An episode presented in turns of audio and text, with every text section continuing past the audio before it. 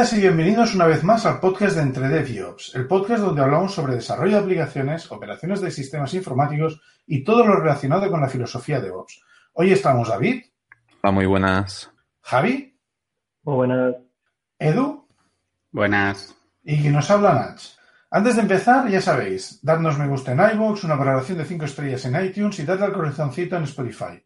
Podéis encontrarnos en todos estos sitios si busquéis por Entre Dev y Ops Podcast en nuestra web www.entredeviops.es, en nuestro grupo en Telegram, donde tenemos una comunidad que debate con un nivel muy bueno, y en Twitter, arroba entredevio.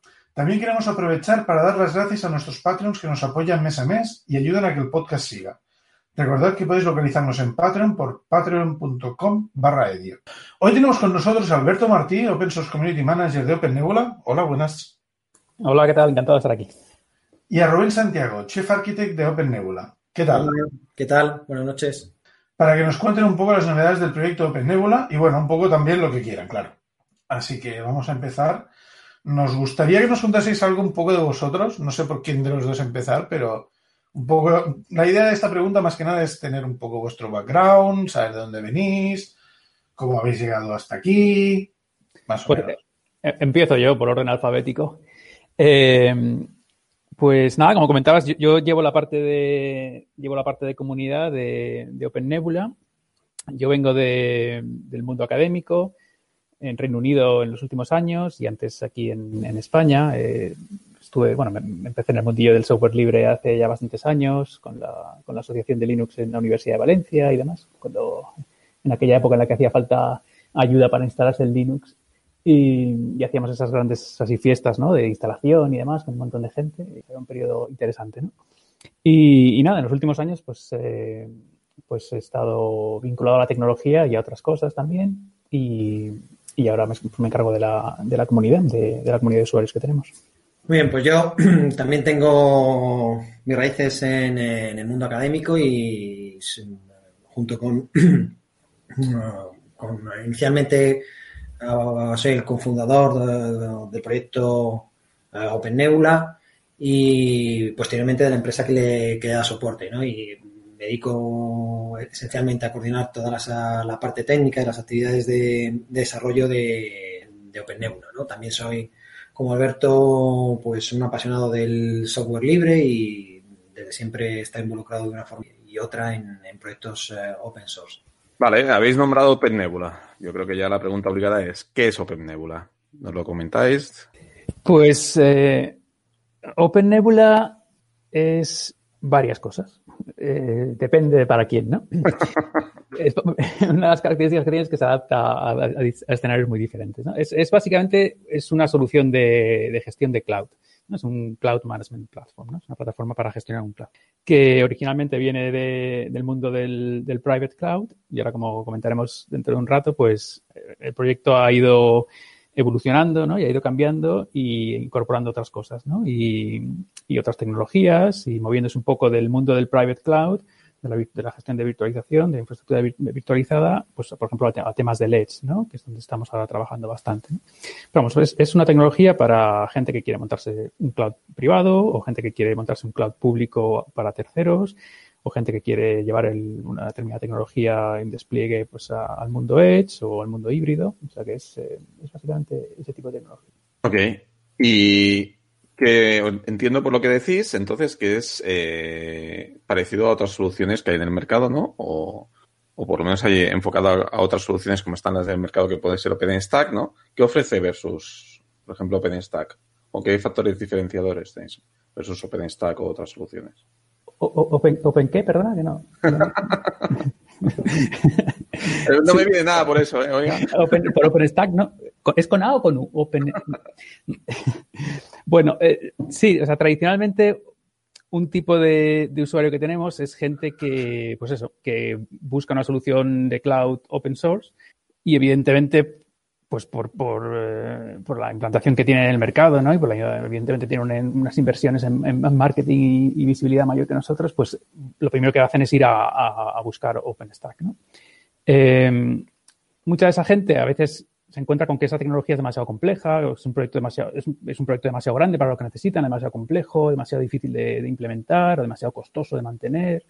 eh, y acaban buscando otra solución. Y cuando se plantean esa, esa, esa alternativa, pues eh, acaban, acaban en OpenNebula. El siguiente, el paso lógico para muchas de esas personas es llegar a OpenNebula. Es una solución también que es open source, pero tiene una gestión, una gestión del proyecto diferente. Es una sola empresa detrás la que gestiona el, roadmap y, y, con una oferta de servicios eh, más sencilla y con una tecnología que es siempre ha sido el, el, el, objetivo del proyecto que sea una plataforma sencilla de desplegar y de, y de utilizar ¿no? para, para, los administradores.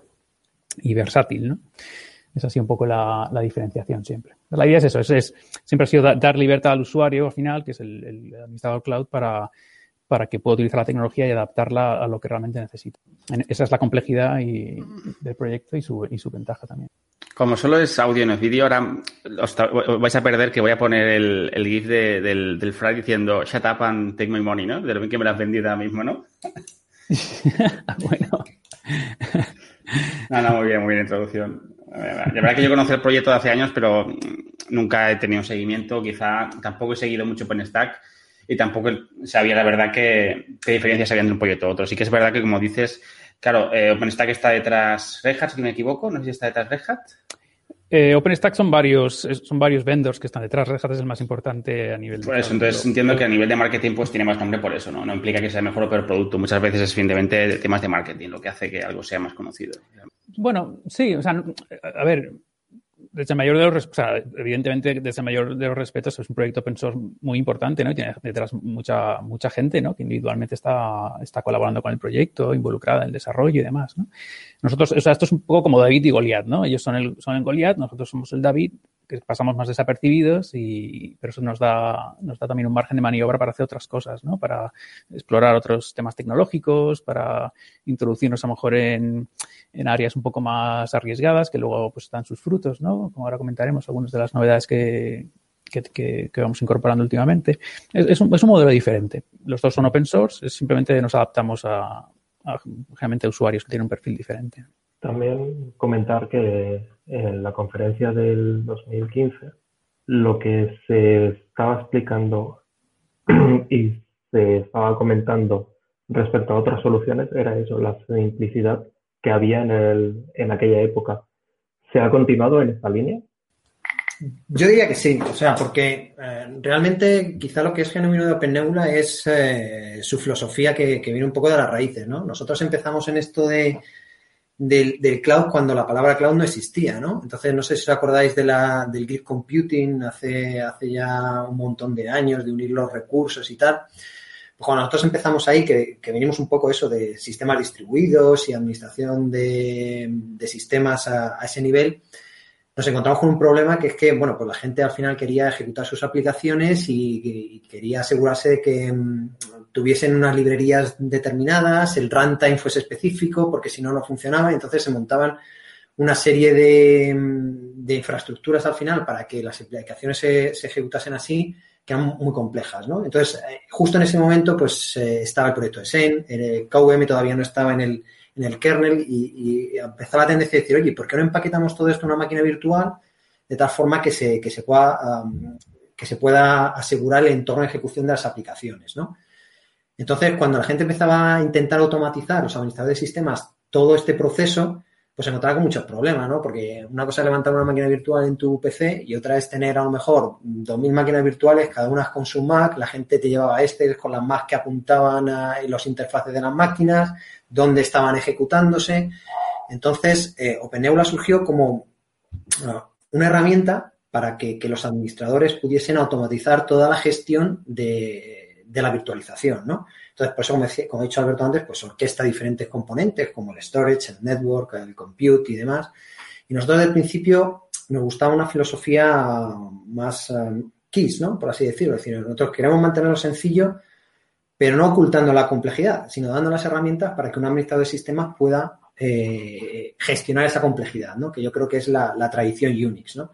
Eh, y creo que esa, eso, por así decirlo, impregna el, ADN del proyecto y es lo que al final mucha gente aprecia, sobre todo la gente que viene del mundo del...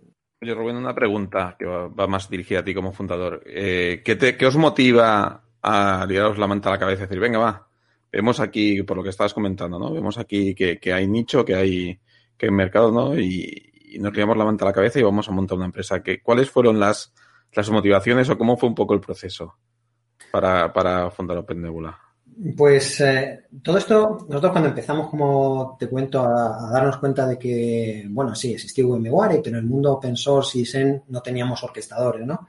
Eh, todo esto lo empezamos desarrollando con, financiación pública uh, de nuestra raíz, eh, un poco de proyecto de, de, investigación, ¿no? Ya te digo que no existía ni cloud ni eh, todavía, ¿no? ¿Qué es lo que pasa? Que el proyecto pues tuvo una determinada repercusión por la novedad y, claro, cuando una empresa dice o decide, oye, pues esto es útil, queremos ponerlo en producción y queremos utilizarlo, no le vale que, que, sí, que está muy bien el proyecto open source, pero hay determinado tipo de, de gente que quiere unas garantías eh, comerciales por detrás, por contratar un soporte, que asegurarse de que hay alguien detrás que si hay un bug, pues pueda responder, ¿no? Entonces, eso es lo que nos animó a decir, bueno, vamos a, crear la, infraestructura de, de, empresa, la estructura de empresa que, pueda satisfacer las, uh, estas necesidades comerciales que, empezaban a, demandar algunos de los, de los usuarios de, de Open Nebula, ¿no? Entonces, eh, yo creo que eso fue el, motivo principal. El, poder seguir um, avanzando en, en, esta idea que tuvimos de, gestión distribuida de, máquinas virtuales, pues eh, la forma de seguir en la aventura, por así decirlo, eh, el paso siguiente natural fue, fundar la empresa. Vale. Acabáis de lanzar la beta de la nueva versión, la 5.12, Firework. ¿Qué novedades interesantes incorpora esta release y por qué la habéis bautizado con este nombre? Bueno, esto lo respondo, lo respondo yo. Eh, bueno, a medias, yo creo. Eh, pues eh, sí, como decías, eso, la, beta acaba de salir hoy mismo, el día que estamos grabando esto, o sea que vamos, eh, está recién salida del horno. ¿no? Y, y, la verdad es que es una, es una versión en la que hemos invertido bastante tiempo y esfuerzo porque viene con, con algunas novedades interesantes y, importantes para, para, nosotros y para, y para los usuarios, ¿no? Eh, un poco la idea era seguir con la, con la apuesta esa que llevamos desde los últimos, desde el último año y pico en, en, esa migración hacia, hacia el mundo Edge.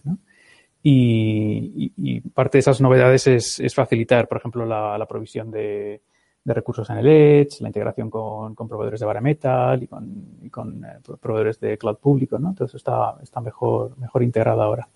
Y luego, fundamentalmente, una de las novedades que trae es la integración eh, y el soporte a, eh, con con Firecracker, con el, la nueva tecnología de virtualización de, de, Amazon Web Services, que lo hemos incorporado como, gestor de, eh, de, máquinas virtuales al mismo nivel que, KVM o, al mismo nivel que los contenedores eh, LXD y, y, la verdad es que abre un mundo de posibilidades, ¿no? Estamos, esperando ver cómo todos los, cómo los usuarios aprovechan esta nueva tecnología y el uso que le dan, porque desde luego es utilizar contenedores, eh, eh, utilizar micro máquinas virtuales y orquestarlas como si fuera una KVM es, es, una pasada. Pero bueno, Rubén, Rubén controla todo esto, todo esto mucho más, que estaba mucho más encima del proyecto. Bueno, eh, sí, eh, esto es como, como comentaba, ¿no? Es otra de las uh, vías de explorar el, la ejecución de, aplicaciones. Entonces, pues una, una de las de las vías que queremos ofre, ofrecer desde el punto de vista de, la comunidad es esto del serverless computing, ¿no? Que, que es un poco, ¿no? El serverless computing. Entonces, para la gente que no conozca Firecracker, Firecracker es eh, un gestor de máquinas virtuales como que se sitúa por encima de, de KVM, ¿no? ¿Qué diferencia hay sobre QEMU que podría estar a nivel de Firecracker? Bueno, pues como comentaba antes Alberto, Firecracker es lo que ofrece son micromáquinas virtuales que están pensadas eh, para ejecutar funciones o carga de trabajo que, que puedan aprovechar eh, la compartición de los recursos con, con otras cargas, ¿no? de tal forma que la ocupación de un servidor sea elevada. ¿Esto qué es lo que permite? Bueno, porque permite hacer máquinas, micro máquinas virtuales es que tengan un conjunto de recursos de hardware reducido, que los tiempos de boot de las máquinas virtuales sean milisegundos, con lo cual hacen su, le hacen idóneas para, el tipo de, tipo de carga de trabajo serverless, ¿no? Entonces, por ejemplo, si conocéis el producto Fargate de, Amazon, pues está basado en Firecracker. ¿Qué es lo que queríamos hacer nosotros? Pues de cuando Amazon dio el paso de decir voy a hacer open source y abrir esta tecnología Firecracker, pues un poco de antes, ¿no? Es decir, para este, para este tipo de tecnología no hay ningún orquestador. Si tú quieres montar un cloud con micro máquinas virtuales, ¿cómo lo haces? Volvemos otra vez a, recoger toda el, a apalancar toda la funcionalidad de OpenNebula de orquestación sobre estos uh, microentornos para ejecutar este tipo de, de, carga de trabajo. ¿no? Esa es una cosa. Mm, hemos, eh, como decía Alberto, a lo mejor el otro, el otro énfasis que estamos poniendo mucho es en, el, en los mecanismos de provisión. ¿no? El hecho de que ahora o junto con, con, otras herramientas por encima, como pues eh, descripción de infraestructura o de infraestructura como código, pues sea capaz de eh, aprovisionar utilizando pues eh, proveedores cloud de servidores bare metal pues toda esa estructura, toda esa infraestructura, tanto hardware para sustentar las máquinas virtuales como virtual para crear los recursos virtuales asociados a la provisión que tú quieres hacer, ¿no? Entonces, por un poco por ahí son las, las grandes features que, estamos explorando o que, estamos incorporando en, en en el, proyecto, ¿no? Luego viene, hay otra serie de mejoras de calidad de vida, ¿no? De resolución de, de bugs o integración, mejorar, por ejemplo, pues con VMware, pues también eh, que damos soporte a, lo, a, a VCenter, pues hemos mejorado mucho la gestión de los security groups, integrándonos con NSX. Entonces, bueno, hay, hay diferentes, eh, también OpenEULA es capaz de gestionar eh, aplicaciones multimáquina, ¿no? O como, como servicios o workflows bueno, pues hemos, hemos mejorado mucho también la orquestación de, esos workflows porque junto con las máquinas virtuales somos capaces de gestionar el ciclo de vida de las redes asociadas y bueno, es una serie de, de facilidades que, que, realmente permite la automatización de, la, de, de, las provisiones de forma muy sencilla, ¿no? Yo creo que esos serían los, uh, los aspectos claves de, esta revista. Bueno, pues después de, quedarnos eh, fantasiados con la, las nuevas características, que la verdad que a mí me parece, me parece un punto muy guapo el que hayáis integrado, porque Firecracker la verdad que es un proyecto muy reciente, ya, ya tengáis implementado esto, la verdad que, que dice mucho del proyecto y y la velocidad con la que se mueve. Otra cosa también interesante que, que nos gustaría que nos contaseis es eh, como un proyecto al final, para mover comunidad, mover, eh, dar, dar, salida y, y, y, hacer un poco de marketing, pues tenéis vuestros eventitos, ¿no? vuestra conferencia, ¿no? La Open Nebula Conf y tenéis vuestros Tech Days, ¿no? ¿Qué se puede esperar? Si, si yo quisiera asistir a estos eventos, ¿qué puedo esperar o qué, o qué, o qué voy a encontrar allí, ¿no? Sí, pues, o sea, lo, los dos eventos que has comentado son, eran hasta ahora los principales eventos de, de comunidad, ¿no? Este año nos estamos adaptando un poco como todo el mundo a, la, a las circunstancias, ¿no? Pero sí, la tradición ha sido eh, tener un, una conferencia anual eh, para, para toda la comunidad. La primera edición fue ya por el 2013, si no me equivoco, eh, en Berlín. Y, y, desde entonces ha habido conferencias todos los años eh, donde se junta, pues eso, nos juntamos el equipo de, Open Nebula con, con partners, con, usuarios. Eh, nuestros usuarios son un poco característicos, o sea, son un poco peculiares, ¿no? La comunidad nuestra, eh, bueno, es, heterogénea, pero hay un componente importante de, de usuarios corporativos que llamamos, ¿no? Son gente que, que ya sea en desarrollo, en testing o a veces en producción, pues tienen instalado OpenNebula, ¿no? Tienen despliegues desde pequeñitos hasta despliegues, pues eso, de miles de, máquinas virtuales, ¿no? Con un montón de data centers federados y demás, ¿no? Todo, ese, todo ese conjunto de gente, pues intentamos eh, juntarlo, pues al menos una vez al, una vez al año, ¿no? Y discutir las novedades, que los partners también nos cuenten las integraciones que han hecho eh, con sus productos hacia OpenNebula, los conectores y demás, ¿no?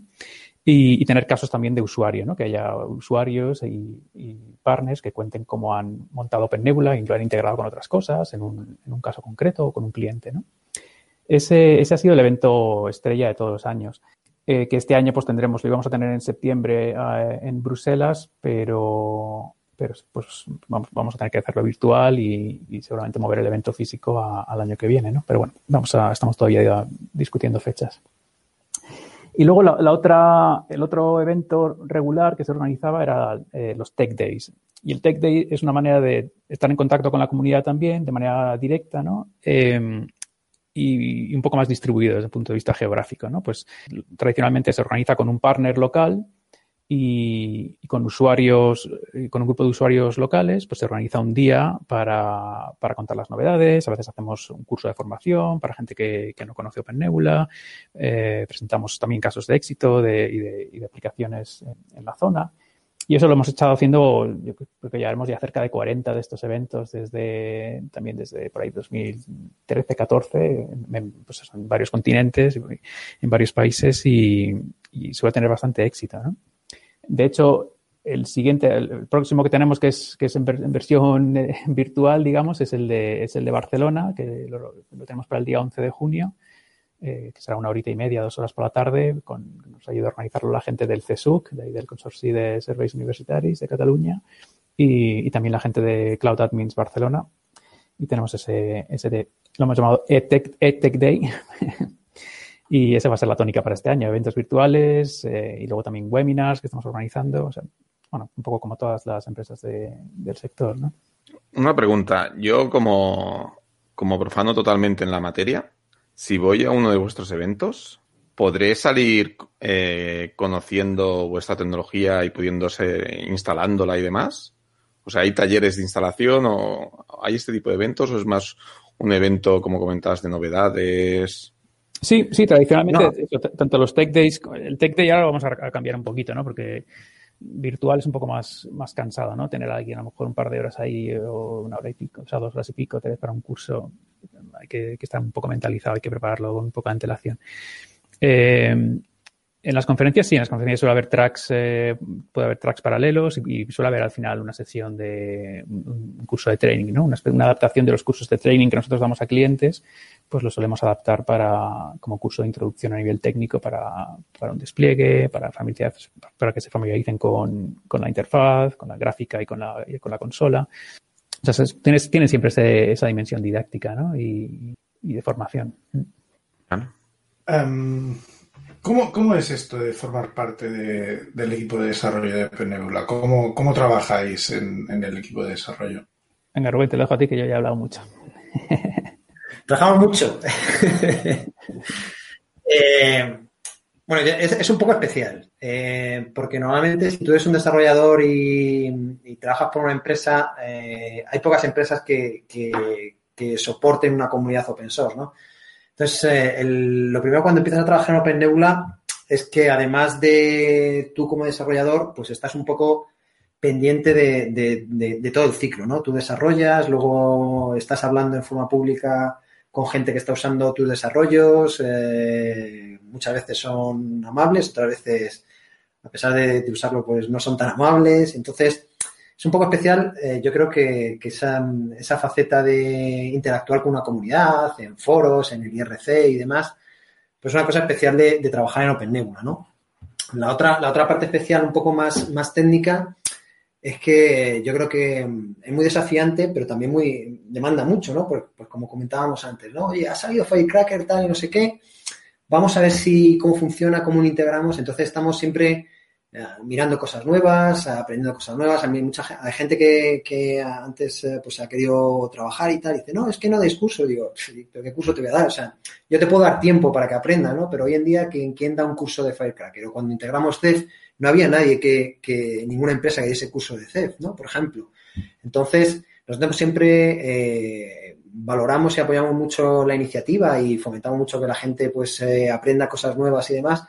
Pero claro, las, eh, somos por, necesidad y el contacto de, tecnologías novedosas y, de estar siempre intentando integrar o ver y aprender las, las últimas tendencias, pues exige un poco de, automotivación y, ganas de, querer aprender, ¿no? Entonces, en ese sentido, pues eh, trabajar para OpenNebula es un desafiante, pero yo creo que es, eh, muy interesante porque te pone en contacto eh, con muchas tecnologías, porque yo creo que fomentamos y damos la oportunidad de que, de que, te, de que te metas en ellas. Y además es muchas veces, la mayor parte de ellas, muy gratificante el poder tener un, contacto directo con, usuarios de una comunidad open source que, muchas veces tú haces una cosa, mejoran lo que tú has hecho o incluso siguen por donde tú por donde tú has estado trabajando, ¿no? Porque pues añaden con un pull request eh, funcionalidad a algo o, te dan una sugerencia con una, con una modificación que tú no habías pensado. Entonces, yo creo que es un poco especial, ¿no? No es, eh, no es el típico desarrollo ad hoc, ¿no? Entonces, eh, un poco, desde mi punto de vista, eso es trabajar en OpenNeuro. No sé si, Alberto, tú quieres comentar algo más. Sí, no sé, vamos, yo, o sea, la, parte técnica la veo, la veo muy interesante en ese sentido, ¿no? Al final es un, es un equipo muy, es un equipo muy técnico, ¿no? Es un proyecto, pues eso, que tiene unos orígenes eh, muy de innovación, ¿no? Y muy de, de, de, la parte de investigación y ha derivado en un proyecto muy técnico donde, pues eso se tiene en cuenta, pues eso, las, las necesidades de los, de los usuarios y al final eh, está muy centrado en, en en, en, mejorar el producto, ¿no? Está muy centrado en, en, tener un producto interesante, ¿no? Y que se vaya adaptando y que vaya siendo, que sea lo más útil posible, ¿no? Y luego, y luego la, la parte, y luego está la parte de, de, de, tener un equipo que es, eh, que es, que está en varios países, pues eso es un elemento interesante, ¿no? Tenemos gente en varios, en varios lugares, en República Checa, en, en México, en Italia, entonces, pues eso le, le da un, un, ambiente, un ambiente interesante, ¿no? Esta pregunta os la iba a hacer yo, es decir, partiendo cuando, sobre todo, bueno, cuando se trabaja mucho con comunidad open source, o ser una comunidad totalmente distribuida y demás, ¿vale? Pues bueno, eh, es difícil o bueno, tiene una manera especial de gestionarse. Y básicamente lo que os iba a preguntar es eso, ¿cómo, cómo se ha integrado esta manera de trabajar en, con comunidades open source dentro de vuestra empresa, ¿no? Es decir, ya me habéis dicho que estáis distribuidos, a nivel, entrando un poco más en las partes que, que, nos gusta a nosotros rascar, a nivel de herramientas, cómo os coordináis, cómo os comunicáis, eh, etcétera, etcétera. ¿Tenéis gente a lo mejor en otra franja horaria o estáis todos siempre dentro de la misma? Sobre este aspecto no sé si podéis comentar. Um, respecto a herramientas, el, eh, bueno, es un poco lo, lo, lo, estándar, ¿no? Yo creo hoy en día mucho, mucho Slack eh, y GitHub. Básicamente con esas, uh, con esas dos nos, uh, nos coordinamos, ¿no? Y bueno, y luego eh, Zoom o alguna otra herramienta de audioconferencia. Entonces, eh, GitHub probablemente sea nuestra, nuestra herramienta principal de trabajo de coordinación, donde se planifican issues, releases, el, los dashboards de desarrollo y demás, y, luego el chat, ¿no? Como comentas, hay gente que, que está trabajando en zonas completamente horarias, así que en OpenNebula nunca se, se acaba de poner el sol. Eh, y bueno, eso es desafiante, ¿no? Porque cuando planificas sprints y demás, pues tienes que tener en cuenta pues, esas características, ¿no? Entonces es eh, un poco nuestra coordinación interna, ¿no? De cara a nuestra coordinación de nosotros con eh, la comunidad, pues eh, también GitHub suele ser la herramienta principal y, el modelo que seguimos es, um, bueno, el que se conoce habitualmente como dictador benevolente, ¿no? Claro, el, problema de muchas veces de lidiar con, con las contribuciones es que no todas uh, a lo mejor encajan con, tu visión, ¿no? Y claro, luego OpenNebula es un proyecto que usa mucha gente, yo diría que casi muchísima de forma eh, en su vertiente open source, pero claro, también hay un compromiso de, soporte, ¿no? Entonces, eh, el, qué features acaban en el código, pues hay que pensarse, ¿no? Porque también vosotros pensáis que muchas veces, eh, y nos ha pasado, el, eh, cuando tú implementas una cosa eh, es casi como casarte, ¿no? Es decir, porque es que lo tienes que mantener durante muchos años, ¿no? Es decir, hay muchas veces que nosotros como desarrolladores dices, ah, pues esto ya lo quitamos porque te quedas más a gusto, pero, pero claro, luego lo quitas y se te echa encima, a lo mejor ves, tienes un montón de email diciendo, pero ¿qué habéis hecho? Que usamos esto y tú nunca pensarías, joder, pues es que la gente lo está usando, ¿no? Entonces, eh, hay una especie de, um, de, equilibrio, ¿no? Entre intentar recoger todo el feedback que recibimos de la comunidad open source, pero muchas veces eh, necesariamente nosotros tenemos que seleccionar, ¿no? Porque si no, cualquier proyecto acabaría siendo un Frankenstein porque cada uno tenemos nuestra, nuestra visión de cómo tienen que ser las cosas y, muchas veces son, son contradictorias. Las de, algunos usuarios quieren tirar por un lado, otros por otro y, y como ya os digo, nosotros también tenemos un compromiso de, dar esa consistencia y esa coherencia que además luego pues, pueda funcionar en producción, ¿no? que, es, que, es, que es el objetivo de. Eso yo creo que sería un poco la, las herramientas de desarrollo. Luego tenemos también el Transifex, ¿no? Alberto, que tú llevas más esa parte de, las eh, traducciones, ¿no? De la interfaz web, que tenemos un montón de traducciones, afortunadamente de gente de, de todo el mundo, eh, con niveles de traducción altos, ¿no? Yo, yo, creo que tenemos muchísimos idiomas en el 80% y demás, o sea que yo diría que entre GitHub, el Transifex y, y, y el Slack nos, nos, nos, coordinamos, ¿no? Bueno, y, y, el, y el foro de comunidad, claro. el, el Discourse. Sí, básicamente nos, nos movemos en esos ejes. ¿no? Um, siendo un proyecto open source, Bueno, un poco, un poco ya lo has, lo, lo has mencionado, ¿no? Pero, por ejemplo, a mí una duda que me, surge muy grande es, supongo que debéis tener algún tipo de, metodología de trabajo en el equipo de desarrollo, que no sé, no sé de qué tipo será. Eh, pero, por ejemplo, ¿cómo, ¿cómo lo hacéis para coordinar las, las, eh, las prioridades en el, en el desarrollo? Sobre todo, por ejemplo, me imagino que a lo mejor como, empresa, pues a lo mejor tenéis una prioridad que podría ser integrar Firecracker o, alguna de estas cosas que son más interesantes, pero al mismo tiempo estáis recibiendo una cantidad de, contribuciones determinada. No sé, no sé si es muy grande o es muy pequeña, pero estaréis recibiendo contribuciones, estaréis, estaréis recibiendo peticiones de, de cosas que hay que hacer o tal. En el, en el caso de las, de las contribuciones, por ejemplo, ¿cómo coordináis que no se acumule deuda técnica a través de eso? La verdad es que se, acumulan, ¿eh? Porque hay, contribuciones que son fáciles. Es decir, cuando, pues oye, eh, las hay de todo tipo, ¿eh? Oye, tenéis un typo en la documentación, esas son muy fáciles porque se aceptas el pull request y para adelante, ¿no? Pero luego hay otras que se meten mucho en el código y, claro, que hay que verlas, hay que verificarlas, hay que meter el test para que luego el Jenkins eh, le parezca bien también. Entonces, eh, yo sé, eh, eh, hay veces te sabe mal, ¿no? Porque dices tú, joder, hay, eh, una contribución al fin y al cabo es interés personal de alguien que ha dedicado su tiempo para que eso esté ahí. O sea, que yo, yo lo valoro, nosotros lo valoramos mucho, ¿no? Pero claro, eh, el día a día al fin y al cabo te, te, te puede muchas veces y, y, y, muchas veces te van a decir, joder, macho, esta contribución no me da tiempo a mirarla o no da tiempo a, meterlo en los testing y tal, y a lo mejor pues se queda mucho tiempo y hay, o hay otras que, que no es que no te dé tiempo, pero que dices tú, es que no tiene mucho sentido, ¿no? Entonces, eh, hay veces que, que, es difícil eh, decir que no, hay veces que mm, pues se termina acumulando, y hay otras veces que, que la gente no contribuye directamente con, con, código o con modificaciones a documentación y demás, sino que, contribuye con, con, soporte, ¿no? Pues, pues como a vosotros. Entonces, eh, nosotros, por ejemplo, tenemos un programa que es el Fund the Future, que la gente dice, oye, pues es que yo necesito este feature para OpenNebula porque es fundamental para mí. Entonces, mira, eh, ¿cuánto os cuesta desarrollarlo? ¿Una semana, dos semanas? Pues el coste de eso lo cubro yo. Nosotros la única condición que ponemos a eso es que esté alineado con el roadmap del, proyecto y que luego se contribuya completamente open source, upstream, al, código. ¿vale? No hacemos desarrollos en, encerrado, por así decirlo. ¿no? Entonces, otra forma de, priorizarlo.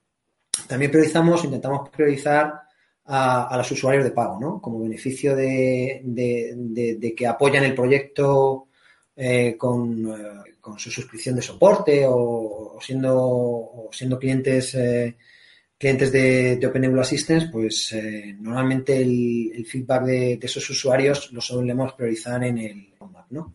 Así que esa sería un poco la, la mezcla, ¿no? Las, las, contribuciones un poco más uh, de la comunidad que se priorizan, las contribuciones de los eh, clientes que se priorizan un poco más y luego nuestro, nuestra idea de cosas que queremos implementar o, que queremos, donde queremos llevar el proyecto que, también, ¿no? Entonces todo eso se mete en la coctelera, se coge un poquito de cada una y, con eso intentamos eh, hacer la release. Y como decías, pues seguimos un proyecto más o menos, eh, una metodología más o menos estándar, agile, con nuestros sprints y, ese tipo de de eso no hay, no hay nada, nada con glamour que, que podamos contar, ¿no? Porque yo creo que las, lo habitual hoy en día. La siguiente pregunta sería, en cuanto al modelo de desarrollo, más o menos está claro. Y en cuanto al modelo de negocio, ¿cómo, cómo, cómo funciona Open Nebula? Systems, ¿no? Eh, sí, eh, es lo que comentaba antes, ¿no? Hay una, a diferencia de otros proyectos eh, de software libre, pues eh, bueno, hay para, todos los gustos y colores, ¿no? En este caso concreto, detrás de Open Nebula hay una sola empresa, ¿no? Que es la que gestiona el, desarrollo del core del, producto y es el que en última instancia decide las prioridades y decide los, las, uh, qué nuevas componentes se añaden y demás, ¿no? Y eso facilita, eso facilita bastante las cosas, ¿no? A la hora de tomar decisiones y, de buscar alianzas y demás, ¿no? Y, sobre todo de, fijar prioridades.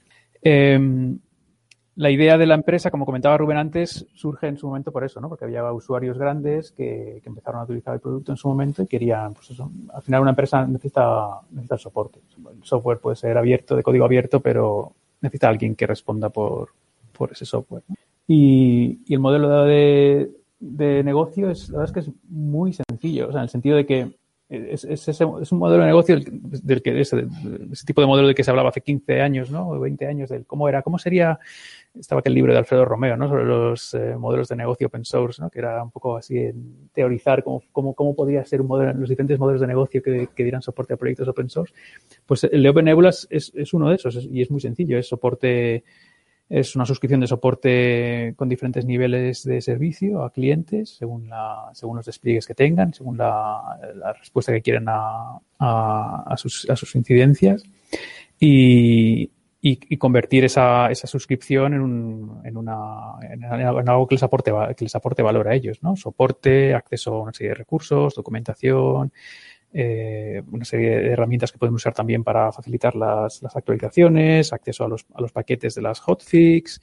Eh, es, es, un modelo al final muy, muy sencillo. Es, es, es, una empresa que necesita, que utiliza OpenNebula en producción, eh, necesita un determinado nivel de, de, soporte, quiere acceder a una serie de recursos para estar a la última y facilitar el, las actualizaciones y demás, o quiere acceder a los servicios que ofrecemos como empresa a, clientes, temas de consultoría o training o despliegues, upgrades y tal, y, y deciden contratar esos servicios.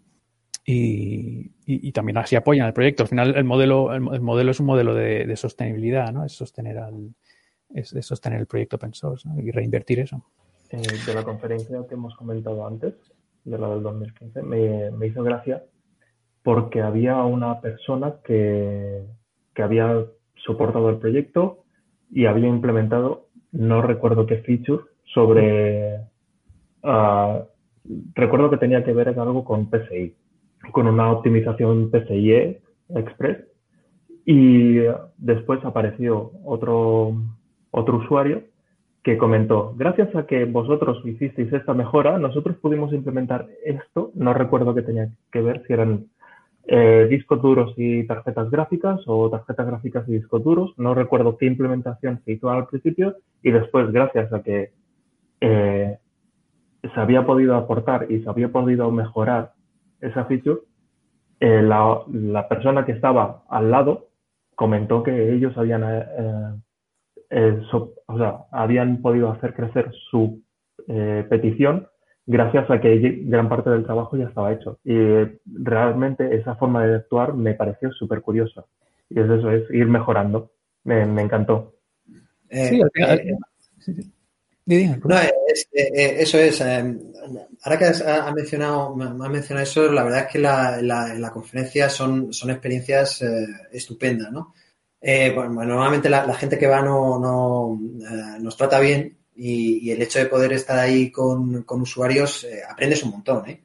Porque, mm, claro, nosotros hacemos una, una herramienta de infraestructura, pero, y siempre, como comentaba antes, partimos de la base, nuestra raíz de sistemas, pues pensando que dos data centers no son iguales y que, y que cada, en cada administrador lo hace las cosas de forma Uh, bueno, hay, hay, hay, más o menos um, convenios en la industria y demás, pero, pero hay particularidades, ¿no? Entonces, como, como, como tú comentabas, muchas veces estás ahí y alguien te dice, oye, pues habéis implementado esto y yo gracias a esto he hecho este script que no sé qué y fijaros lo que tengo montado. Y te, muchas veces te quedas alucinado y dices, madre mía, pero cómo ni siquiera se me había ocurrido que, que utilizando este, esta feature que a lo mejor tú tenías pensado un, un caso de, eh, de aplicación limitado, pues hayan podido, pues no sé, implementarse a sistemas muy complejos o, o, integrarlos en su flujo de trabajo de, de, provisión.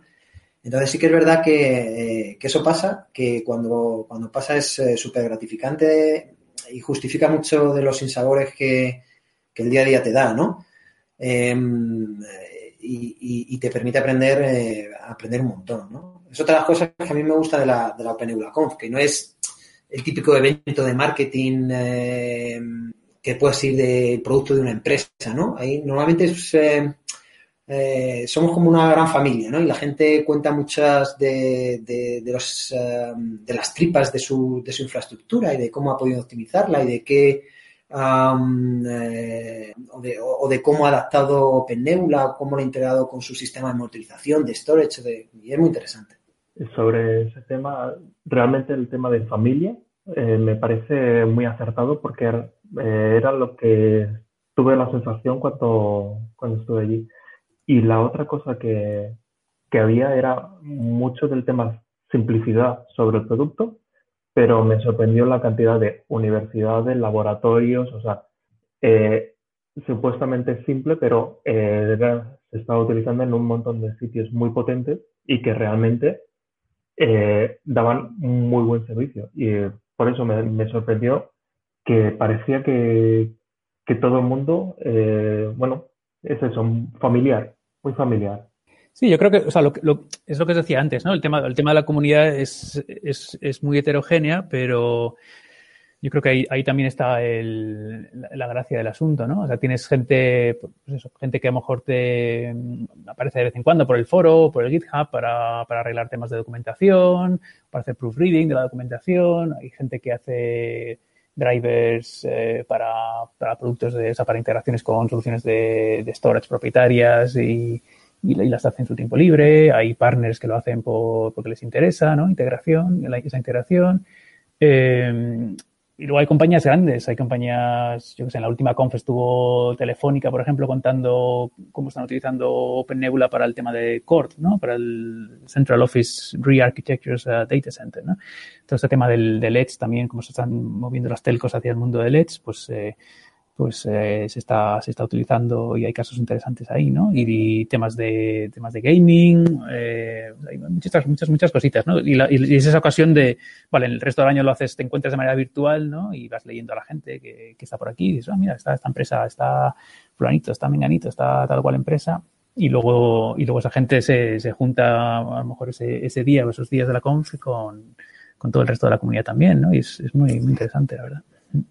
Una pregunta, en la Open Nebula Conf, ¿cuánta gente tenéis de Pues yo creo que fueron unas 200 y pico, ¿no? La última vez, Rubén. 250 o así. El número exacto no sé, yo creo que son 100, 100 y algo. Algo menos de 200, pero sí, 100 y... De ese orden suele ser. Vale, vale.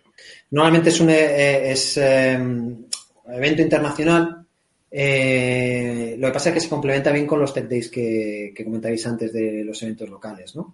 Eh, es un evento pequeño, mediano, ¿no? Pero bueno, para dentro del, ámbito de aplicación, pues eh, yo creo que nos juntamos lo suficientes para. Normalmente tenemos dos tracks en paralelo con algunas keynote y luego, como comentabais antes, pues talleres más prácticos donde la gente pues eh, puede o bien preguntar sobre sus despliegues, ¿no? Pues con nosotros, oye, pues eh, resulta que hago esto, ¿cómo, ¿cuál es la mejor forma de hacerlo? Este, ¿Cómo integro mi appliance con no sé qué?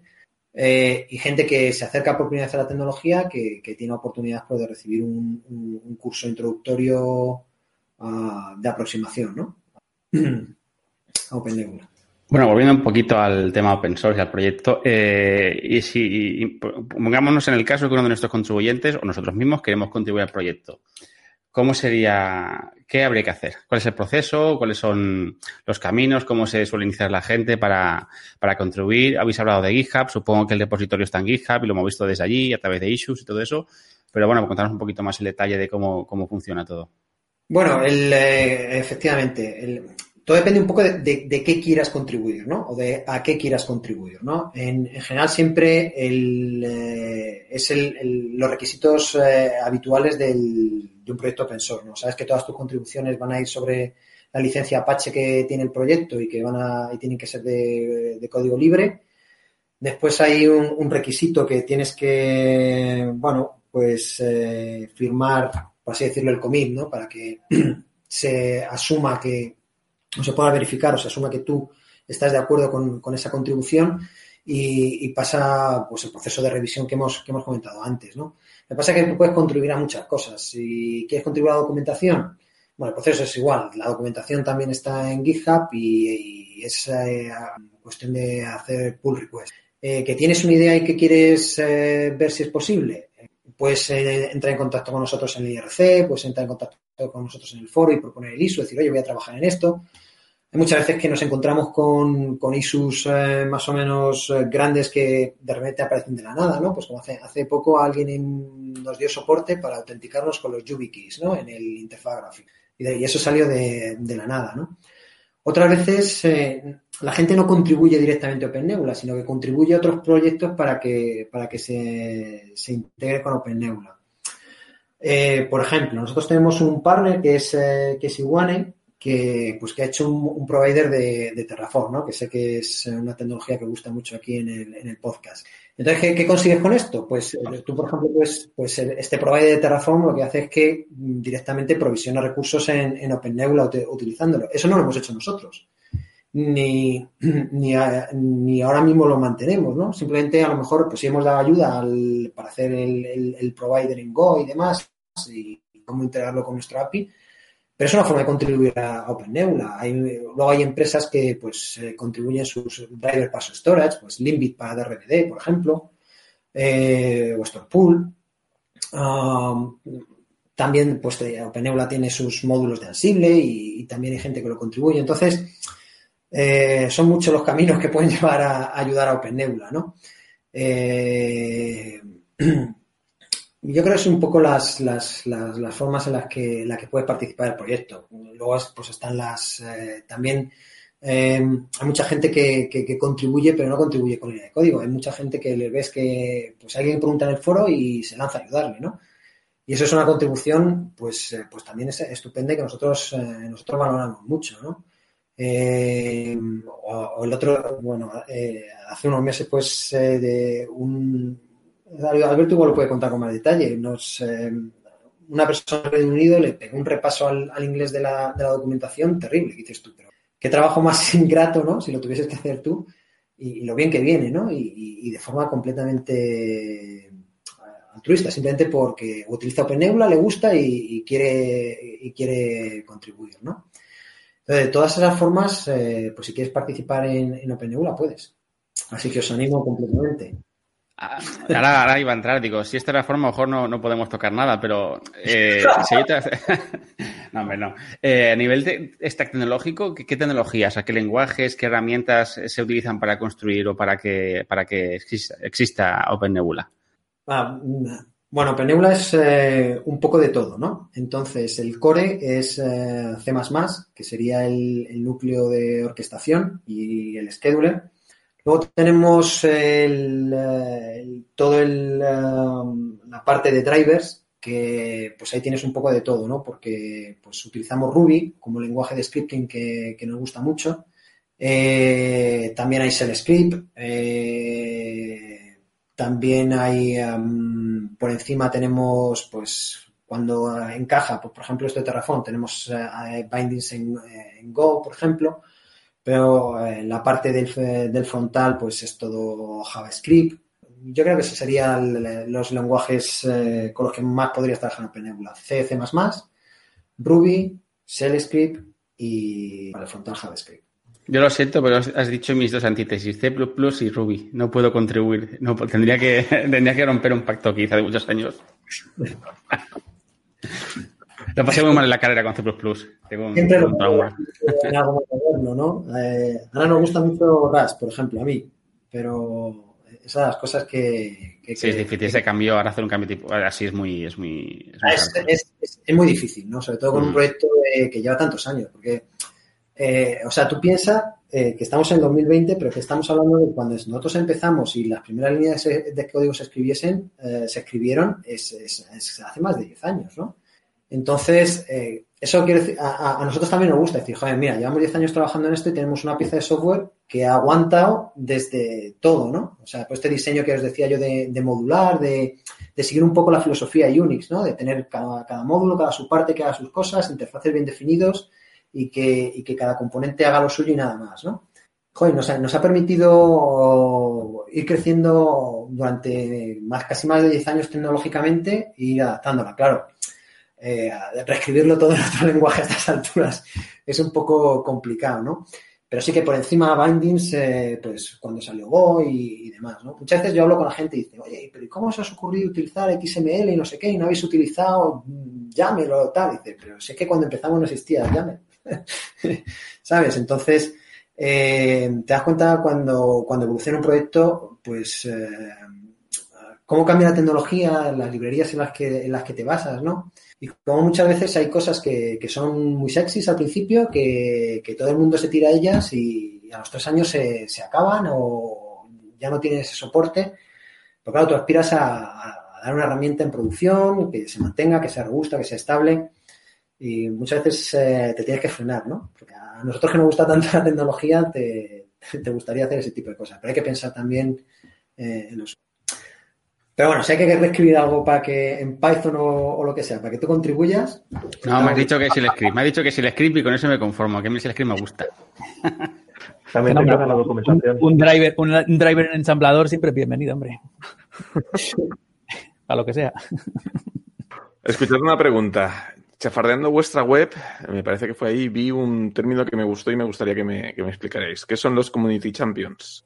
Eh, pues es lo que en otros proyectos llaman a veces ambassadors, ¿no? Community ambassadors y tipo de cosas, ¿no? Lo que pasa es que en nuestro caso eh, es un poco más peculiar, ¿no? Porque vuelvo, vuelvo al tema de la, de la, comunidad, ¿no? Tenemos una comunidad en la que un porcentaje alto es gente que, de empresas medianas grandes que tienen despliegues en, en producción, ¿no? Con a veces, pues eso, con un montón de, yo que sé, la más tenemos una empresa con 16 data centers conectados y pues, 300.000 cores, o sea, hay algunas burradas por ahí, ¿no? Pero, pero, y estas empresas siempre tienen gente dentro que, que al final se acaba enganchando a, a, al tema, ¿no? Y, y, le gusta y contribuyen y vienen a las charlas y, y en un momento dado, pues, pues se convierten en, en abogados, no del diablo, sino de nosotros, ¿no? Y, y es gente pues que luego en su tiempo libre o a veces luego cambian de empresa y siguen ofreciéndose para dar charlas o para ir a eventos o para hacer eh, presentaciones y, y, a esa gente es a la que queríamos darle eh, esa posibilidad ¿no? de tener una conexión más directa con el, con el proyecto, ¿no? digamos, formar parte de, esa, de la comunidad, pero tener esa, esa, figura que, es, que los identifica como alguien que, que tiene un compromiso a, a veces más personal con, con la tecnología ¿no? y con el proyecto y, y ese es básicamente la ese es básicamente el, el, el, programa que tenemos, ¿no? Y no tenemos muchísima gente, hay un número de gente, los, cuidamos y, y, los seleccionamos con, con, con, cariño porque queremos gente que, que, realmente esté involucrada con el proyecto, ¿no? Y, y, la verdad es que es, es una herramienta súper potente, ¿no? También para, para, para activar a la comunidad, para, para el tema del foro, para para organizar eventos locales y cosas así, ¿no? Es, eh, son, la verdad, un equipo muy, muy, muy, muy interesante. Bueno, eh, aunque tenemos a Edu, que es una fuente de originalidad, estas, estas son todas las preguntas que se nos han ocurrido. No sé si hay alguna cosa que queréis comentar vosotros por vuestra cuenta. Perdón, pero yo soy una fuente de entropía. Que queremos mutar a originalidad, pues bueno, pero no, bueno, no veces, es la palabra a, correcta. A veces aportas cosas, a veces aportas cosas. Bueno, por mi parte nada más. Simplemente daros las gracias por, por abrirnos esta ventana. Eh, yo estoy muy, muy a gusto eh, esta noche aquí con vosotros, charlando sobre Open Nebula y, y demás. Y, y, la gente que nos escucha, animarla que si tienen la necesidad de una orquestación de virtualización o quieren eh, montar un cloud, pues animarles a probar Open Nebula o a pasarse por nuestro foro o por, por, por IRC. Y, nada más. Muchas gracias otra vez. Ah, yo, yo, es un poco lo mismo, ¿no? El, hacemos también un esfuerzo, hemos hecho un esfuerzo en crear una serie de herramientas para que, para que la gente pueda muy fácilmente probar Open Nebula, ¿no? Sin tener que instalarse el producto entero, ¿no? Tanto si quieres probar desplegar un nodo así rápido con, con KVM o con, o con el XD, eh, tienes una herramientita por ahí que se llama Mini One para hacerte un despliegue rápido incluso en tu propio portátil, ¿no? O en un recurso en, Amazon o donde quieras. Y, y, lo mismo para la gente que tiene infraestructura eh, VMware, que quiere, que quiere explorar alternativas a, a vRealize, pues pueden también, tenemos un productito que se llama V1 Cloud, que pueden probarlo enseguida, montando como, como una appliance, te lo lanzas en, en, tu, en tu infraestructura y pruebas, y pruebas cómo es montarte un cloud por encima de vCenter, ¿no? Y esas son las herramientas que, tenemos para, para que la gente se conozca un poco el producto, ¿no? Sin, sin con, el mínimo trauma posible y, y las mayores facilidades, ¿no?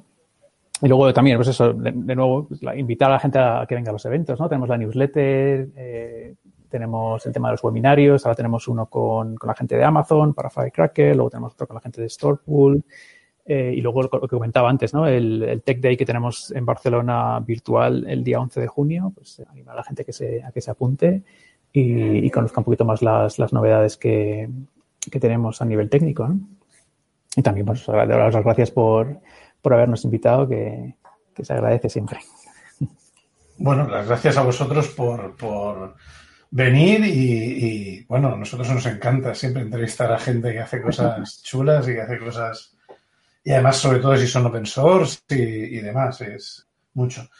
Pues vamos a dar el episodio por cerrado. Eh, lo único que me queda es, es, despediros y daros las gracias a vosotros. Rubén. Hasta luego. Y Alberto.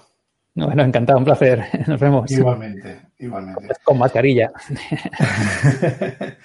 en fin, esperamos que os haya gustado este episodio con, con la entrevista a Rubén y Alberto nosotros vamos a, ir cerrando ya. Así que si os gusta nuestro trabajo, corred la voz, valoradnos con 5 estrellas en iTunes, si me gusta en iVoox, dándonos un corazoncito en Spotify. Nos podéis encontrar en todos estos sitios buscando Entre DevOps en nuestra web www.entredeviops.es, en Telegram con nuestra comunidad muy activa y en nuestra cuenta de Twitter arroba. Y por favor, dadnos feedback. feedback. Al final me, me enganchaba y me entrabancaba. En fin, recordad que si os animáis a ayudarnos tenéis nuestra cuenta de Patreon en patreon.com barra edio y nuestro link de afiliados de Amazon que eh, hace que un pequeño porcentaje de vuestras compras en Amazon vaya para nosotros sin que veáis ningún incremento de precio. Solo tenéis que clicar link antes de hacer. Pues ha llegado el momento de despedirnos. David. Venga, hasta luego. Javi. Hasta luego. Edu. Nos vemos. Y Max.